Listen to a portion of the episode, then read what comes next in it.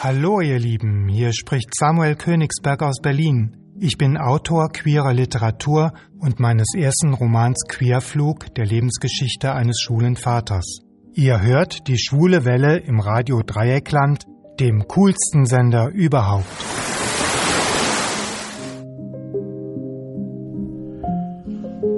Vor nicht allzu langer Zeit hatte ich die Freude, den Schriftsteller Samuel Königsberg zu sprechen. Er hat damals sein Buch herausgebracht, Querflug. Und darin geht es unter anderem um eine Figur, die ihm sehr nahe ist. Ähm, und biografisch sind einige Elemente von ihm auch übernommen. Ähm, es geht um eine Figur, die ihr Coming Out erlebt, Familienvater ist, zwei Kinder hat, eine Frau hat. Und ja, diese ganzen Irrungen, Wirrungen dieser Zeit, die er erlebt hat, auch die Höhenflüge, Abstürze und so weiter, hat er sehr gut beschrieben. Wenn ihr wollt, könnt ihr dieses Interview noch immer nachhören bei uns auf der Webseite www.schwudewelle.de. Einfach Samuel Königsberg eingeben. Königsberg mit C-O-E. Nun ist ein zweiter Band herausgekommen, wiederum von Samuel Königsberg. Es heißt Im Aufwind nach dem Queerflug vom Lebenswandel eines schwulen Vaters, Fortsetzung der biografischen Reise zur eigenen Identität nach einer wahren Begebenheit. Das hat mich sehr neugierig gemacht und ich bin nach Berlin gefahren, nach Schlottenburg und habe den Autoren dort besucht und er hat mir bereitwillig ausgegeben zu seinem Buch. Und nun hört ihr das sehr spannende Gespräch mit Samuel Königsberg.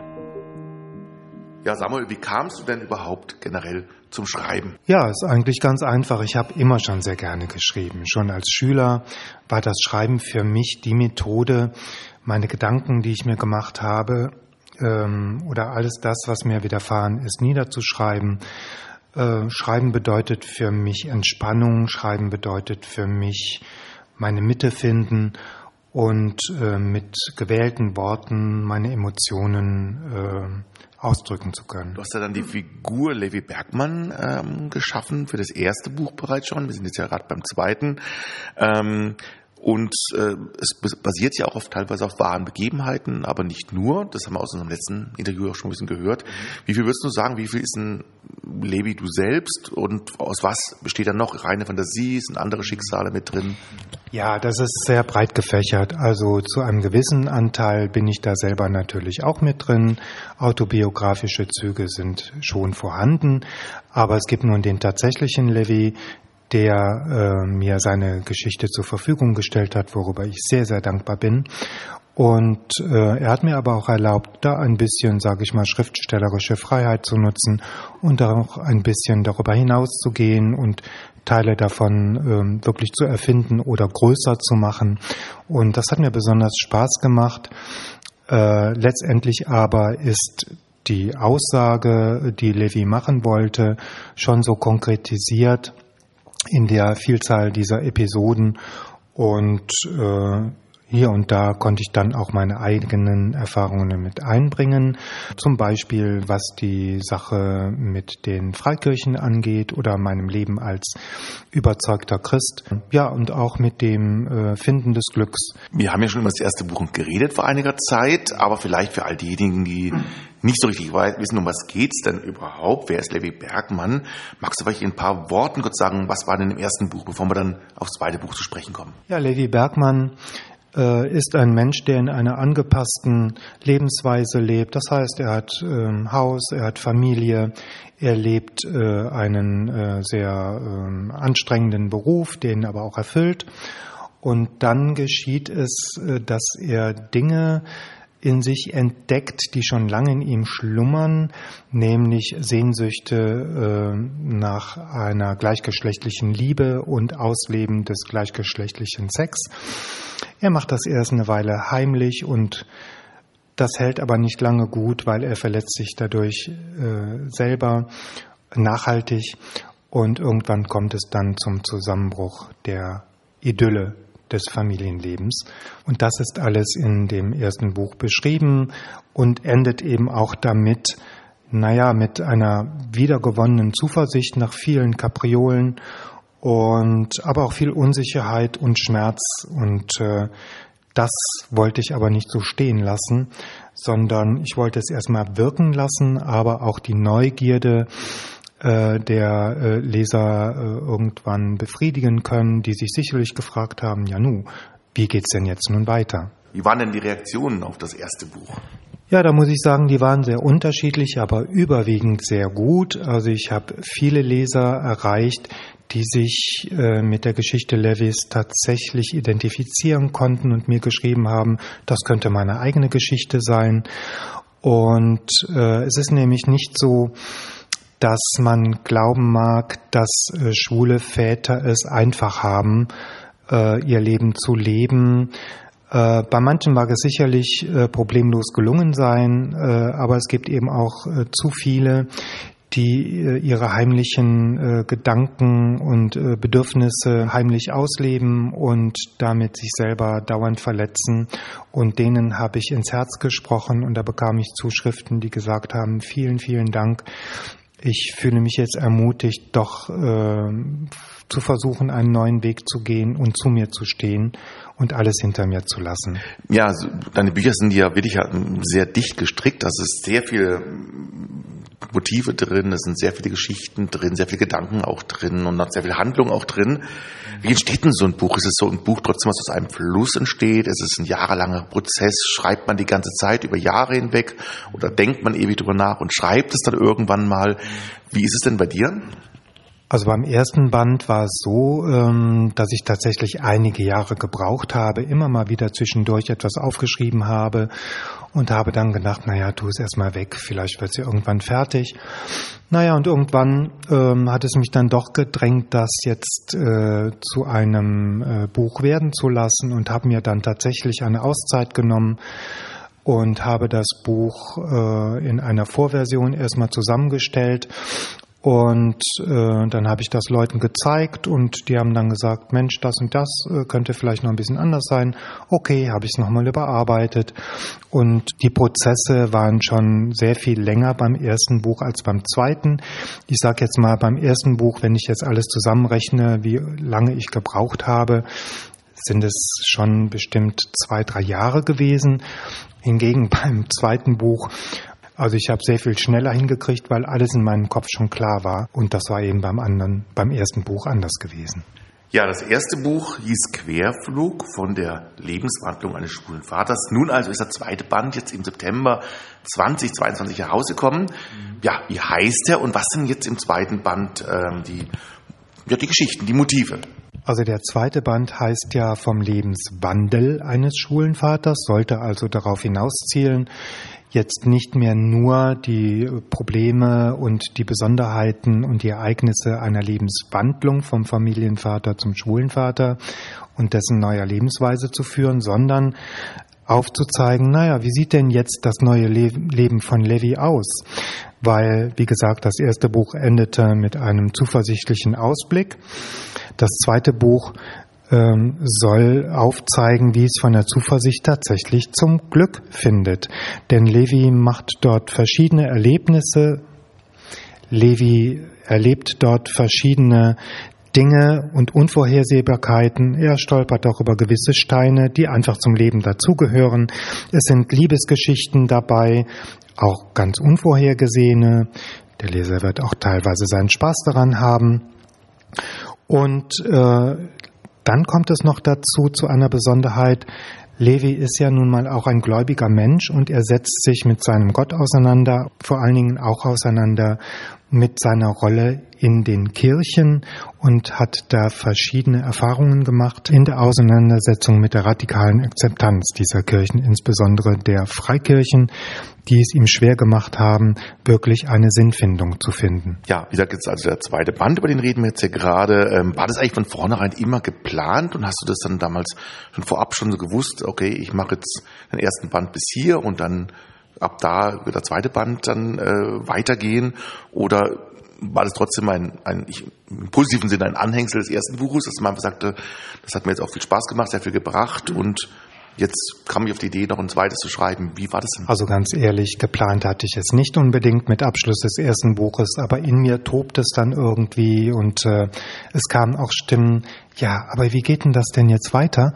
Und dann habe ich mir gedacht, okay, dann bin ich jetzt auch bereit, den Levi nochmal heranzuziehen und mit ihm äh, die weiteren Buchten in der Landschaft des schwulen Lebens zu erkunden und hinauszufliegen und die Leute mitzunehmen und dann davon zu erzählen. Ein Thema ist also schon angesprochen, Thema Kirche, da reden wir gleich noch drüber. Thema Krebs kommt auch drin vor, aber eben auch viele glückliche Dinge in dem ganzen Buch.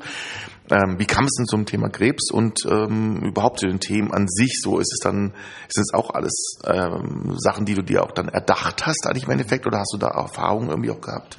Also ich selber bin tatsächlich mal vor vielen Jahren an einer Krebsgeschichte erkrankt gewesen.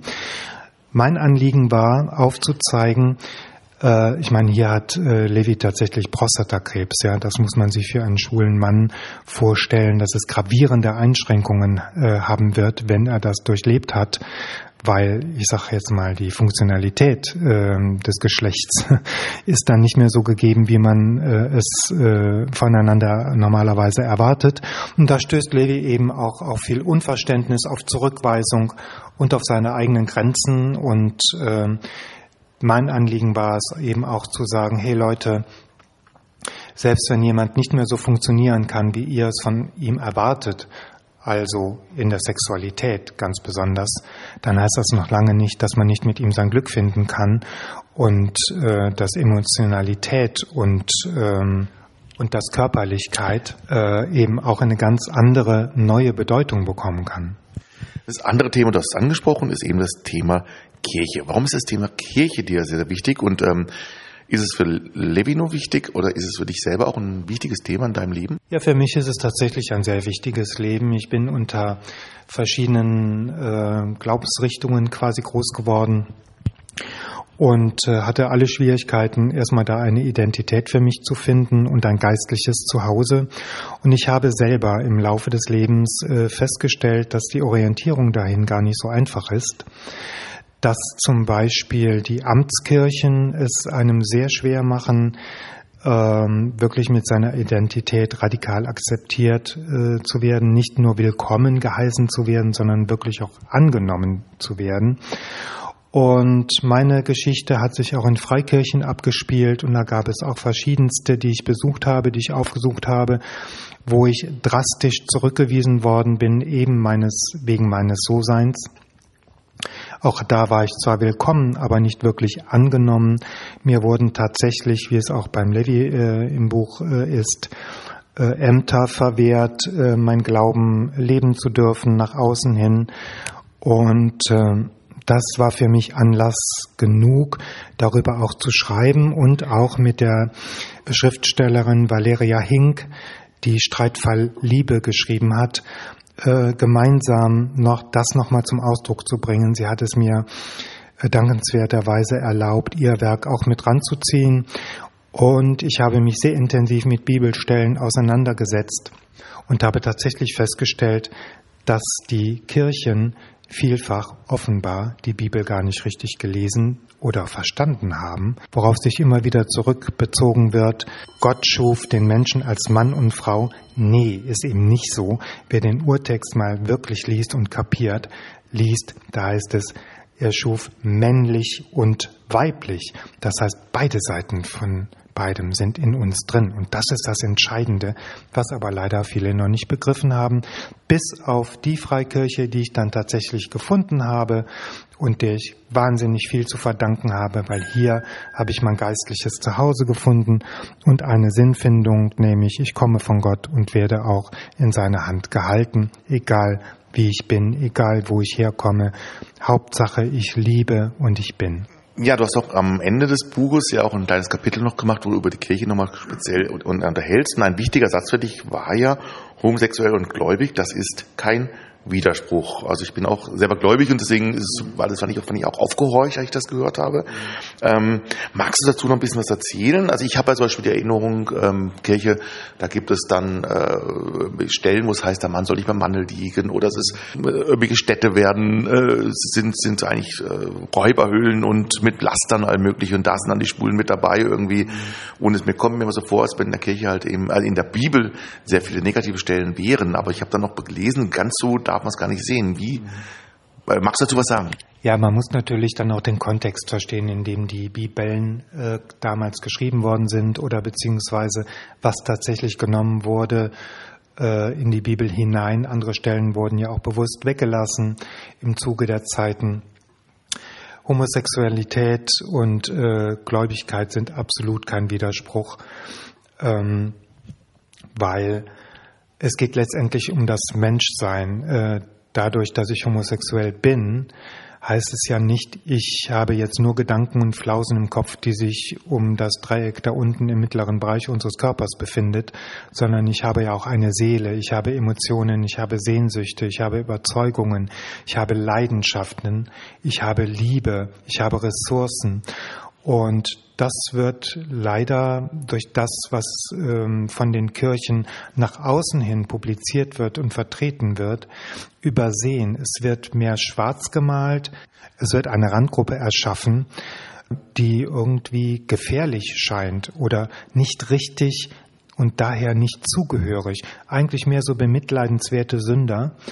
Und davon schließe ich mich absolut aus. Natürlich bin ich äh, auf meine Weise sündig, aber ich bin noch längst nicht mehr mitleidenswert. Und wenn mich jemand bemitleiden darf, dann sage ich das nur äh, der Macht Gottes zu und niemandem anderen. Für mich ist der Glaube sehr wichtig, mich in meinem Leben in Gottes Hand getragen zu fühlen. Und ob der vielen Diskriminierungen, die ich auch tatsächlich erlebt habe und der schlechten Meinungen, ist es gerade wichtig für mich, mich in Gottes Hand zu wissen. Und das ist für mich das Allerwichtigste, was es in dieser Welt gibt. Und das möchte ich auch gerne nach außen tragen. Ja, du schreibst ja praktisch auch, dass praktisch gerade das, äh, sehr, die, die, also dieses nicht-männliche, nicht nur rein weibliche, sondern dieses diverse, dieses unterschiedliche der einzelnen Individuen ja eigentlich in der Bibel vorgegeben ist und dass es ja eigentlich fast eine Blasphemie sei, wenn man eben dann tatsächlich manche Gruppen ausschließt. Magst du das nochmal kurz noch ein bisschen erläutern? Es steht dem Menschen einfach nicht zu, Menschen auszuschließen, weil Gott das auch nicht tut. Gott hat jeden so geschaffen, weil er, also meiner Überzeugung nach, weil er genau das so wollte und nicht anders und jeder eben auch einen gewissen, ich sag mal, Auftrag in seinem Leben hat, äh, den er erstmal kennenlernen muss, den er leben lernen muss. Und da ist doch völlig schnuppe, völlig egal, äh, wie, äh, als was er sich empfindet auch aber nun schwarz ist oder blond ist oder behindert ist meinetwegen oder äh, vielleicht auch nicht gute Dinge tut in seinem Leben.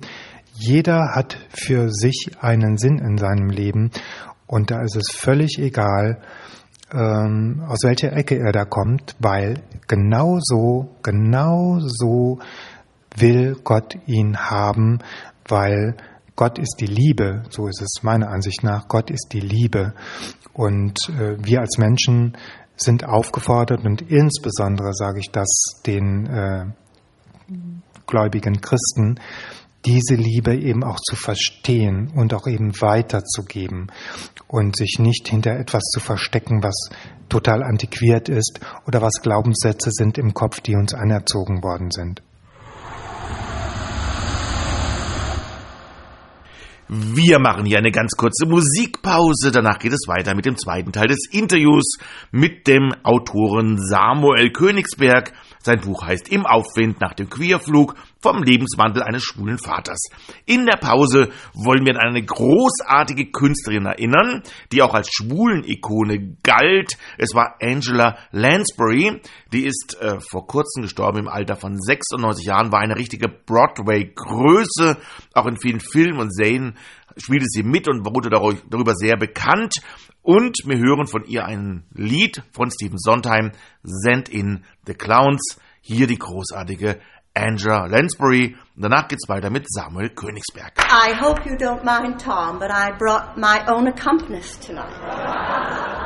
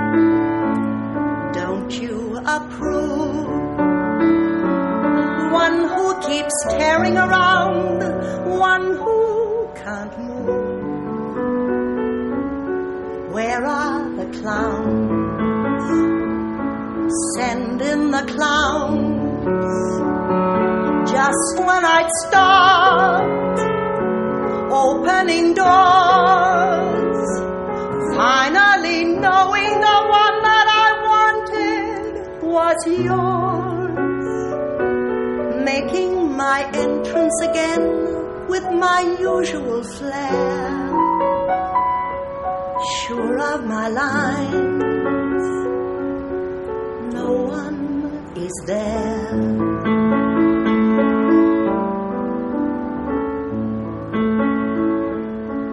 Don't you love a farce?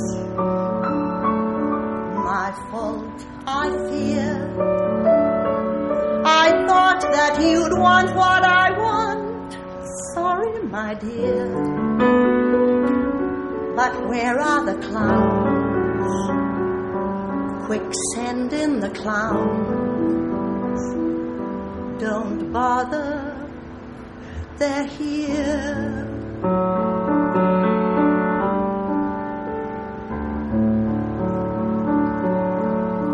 Isn't it rich? Isn't it queer? This late in my career. And where are the clowns? There ought to be clowns. Well, maybe next year.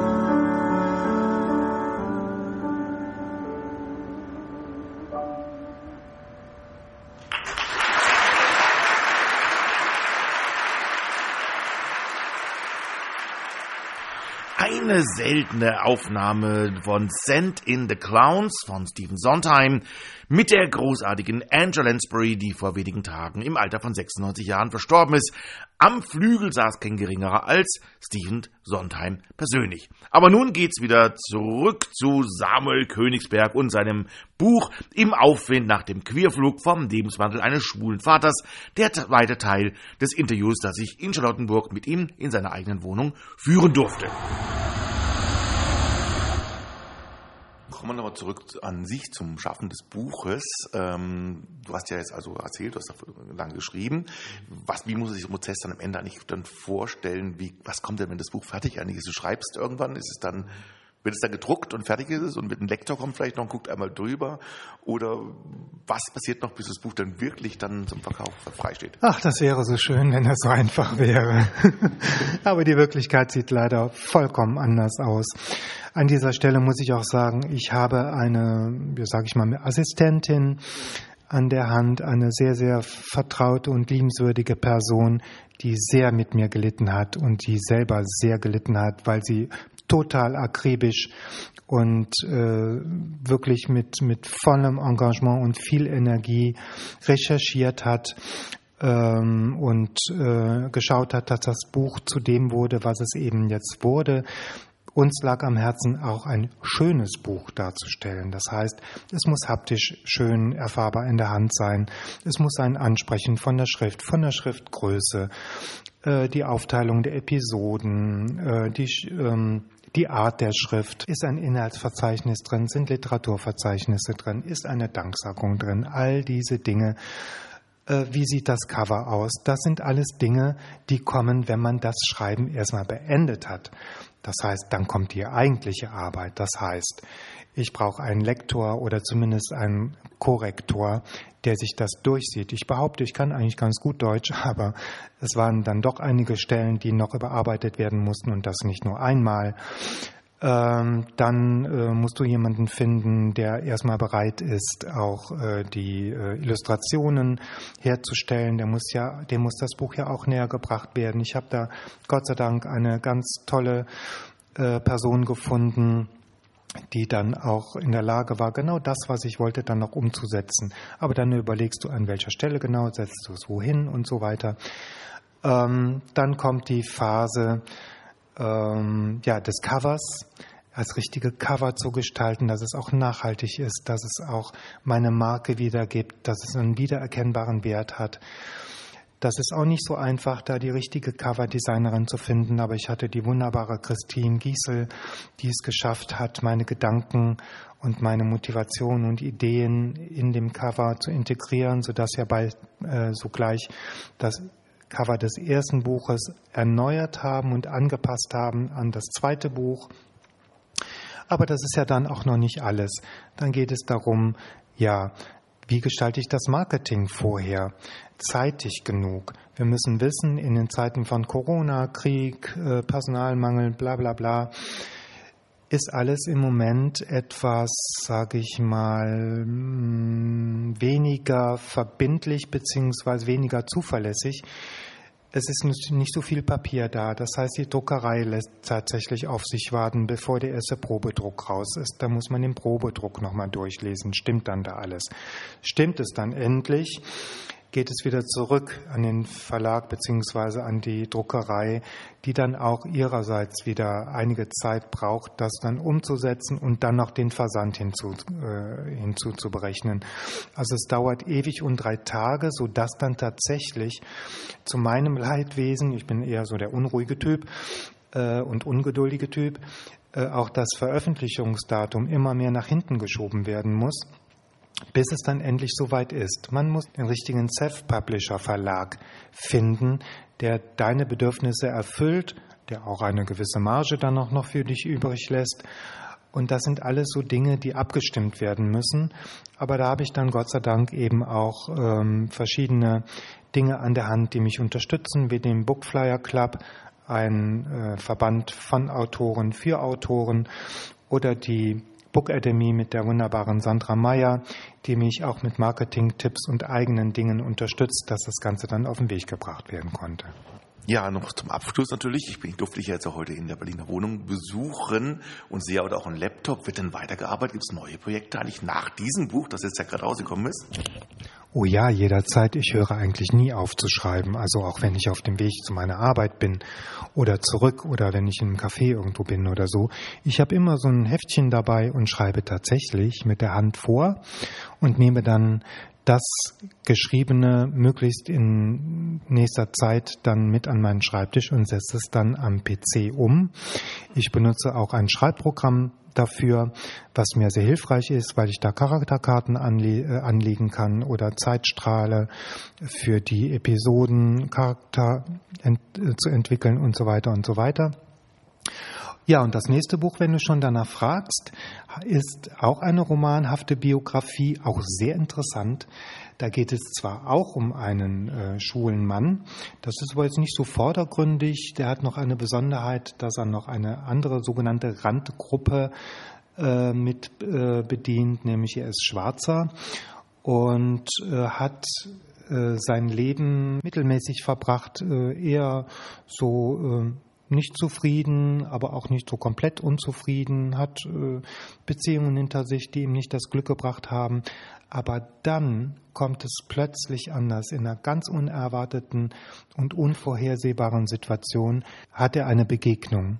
Eine Begegnung mit einem Wesen, das sein Leben vollkommen ändert.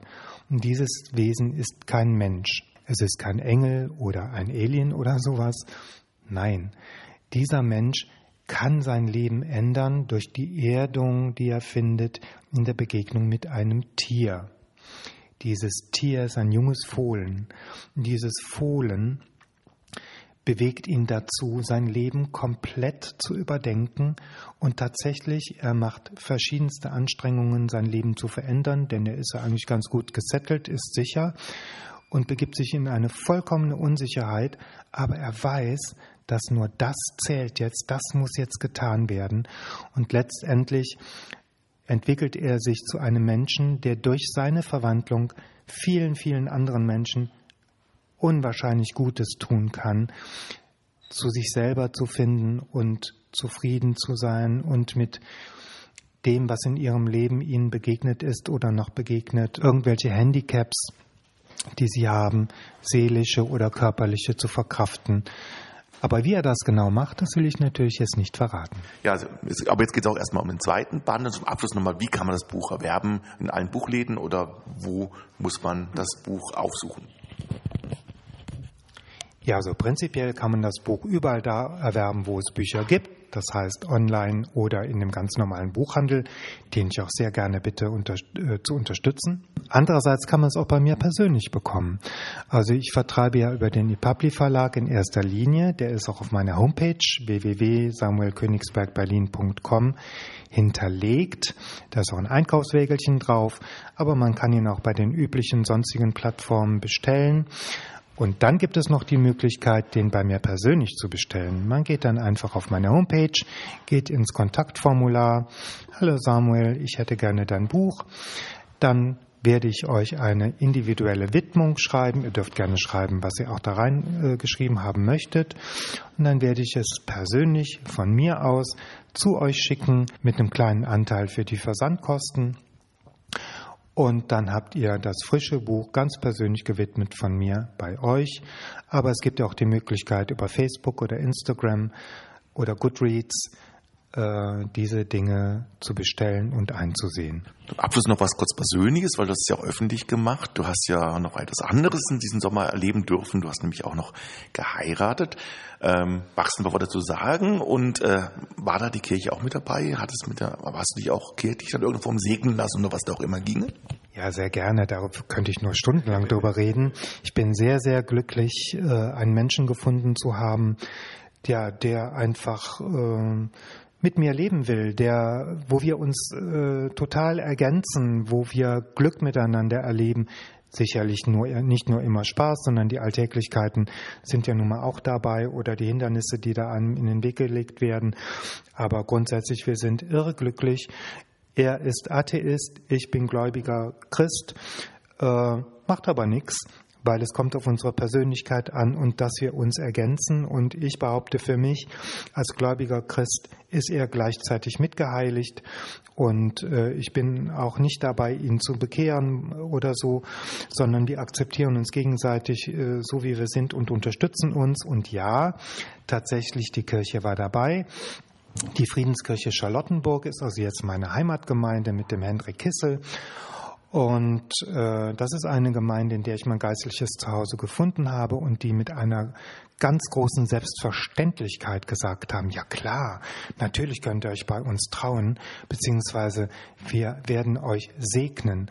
Und das war nach der Geburt meiner jeweiligen Kinder das schönste Erlebnis, was ich in meinem Leben bisher hatte, sich gemeinsam unter den Schutz Gottes stellen dürfen, gesegnet zu werden, den Zuspruch zu bekommen, die Anerkennung zu bekommen.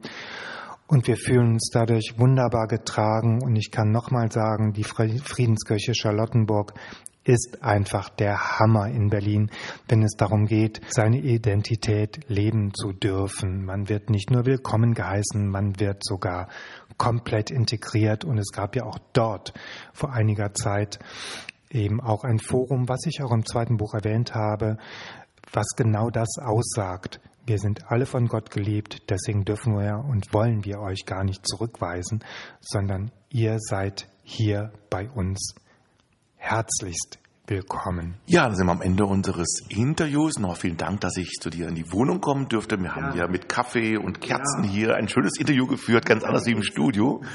Ja, stimmt, keine Keks, aber, aber die, dafür haben wir ein sehr schönes Gespräch gehabt. Vielen Dank dafür. Und ähm, im Anschluss würdest du uns noch eine Kleinigkeit vorlesen aus dem Buch. Ja, also wir hören jetzt ein, kleine Musik, ein kleines bisschen Musik gleich und dann hört ihr einen kleinen Auszug noch aus dem Buch. Also erstmal aber herzlichen Dank und ja, viel Erfolg mit dem Buch. Ja, sehr gerne. Ich danke dir, Hartmut, ganz, ganz herzlich und äh, grüße auch nochmal alle Hörer und Hörerinnen ganz, ganz herzlich und wünsche mir, dass äh, meine Bücher euch äh, tatsächlich Freude machen. Und ich freue mich über jede Zuschrift, die mir zukommt, über jedes Gespräch, das ich ermöglichen kann. Man kann mich tatsächlich auch kontaktieren. Traut euch ruhig, macht's und ich freue mich drauf. Und gerne lese ich dann jetzt folgende Passage aus meinem Buch für euch vor.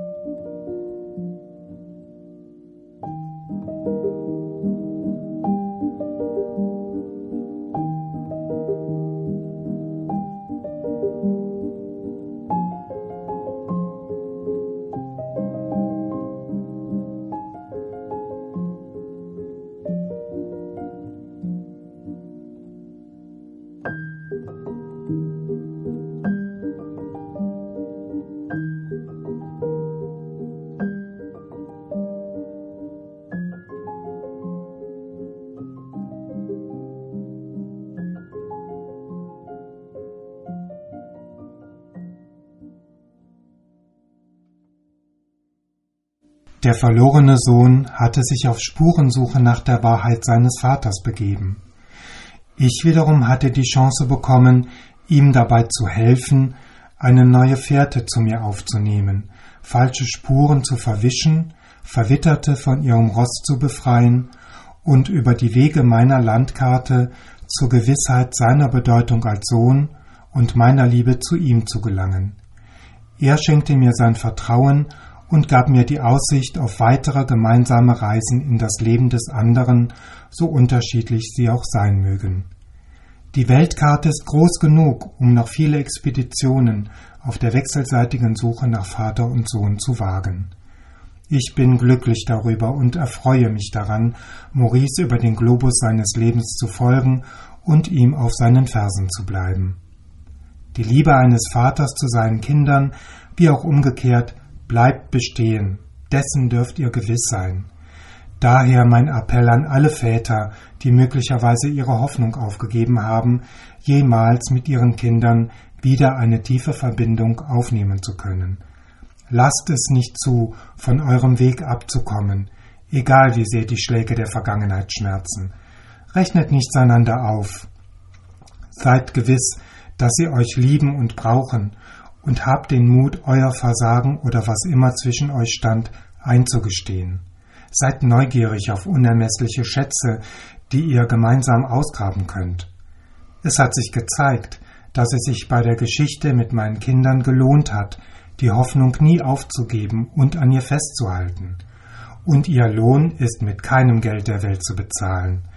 Das sollten auch ihre Mütter einsehen und beherzigen, egal was passiert ist. Die Liebe, vor allem die zwischen Eltern und Kindern, hört niemals auf. Selbst wenn es immer wieder Phasen geben wird, in denen die Liebe auf eine harte Probe gestellt wird, selbst wenn es schwierig wird.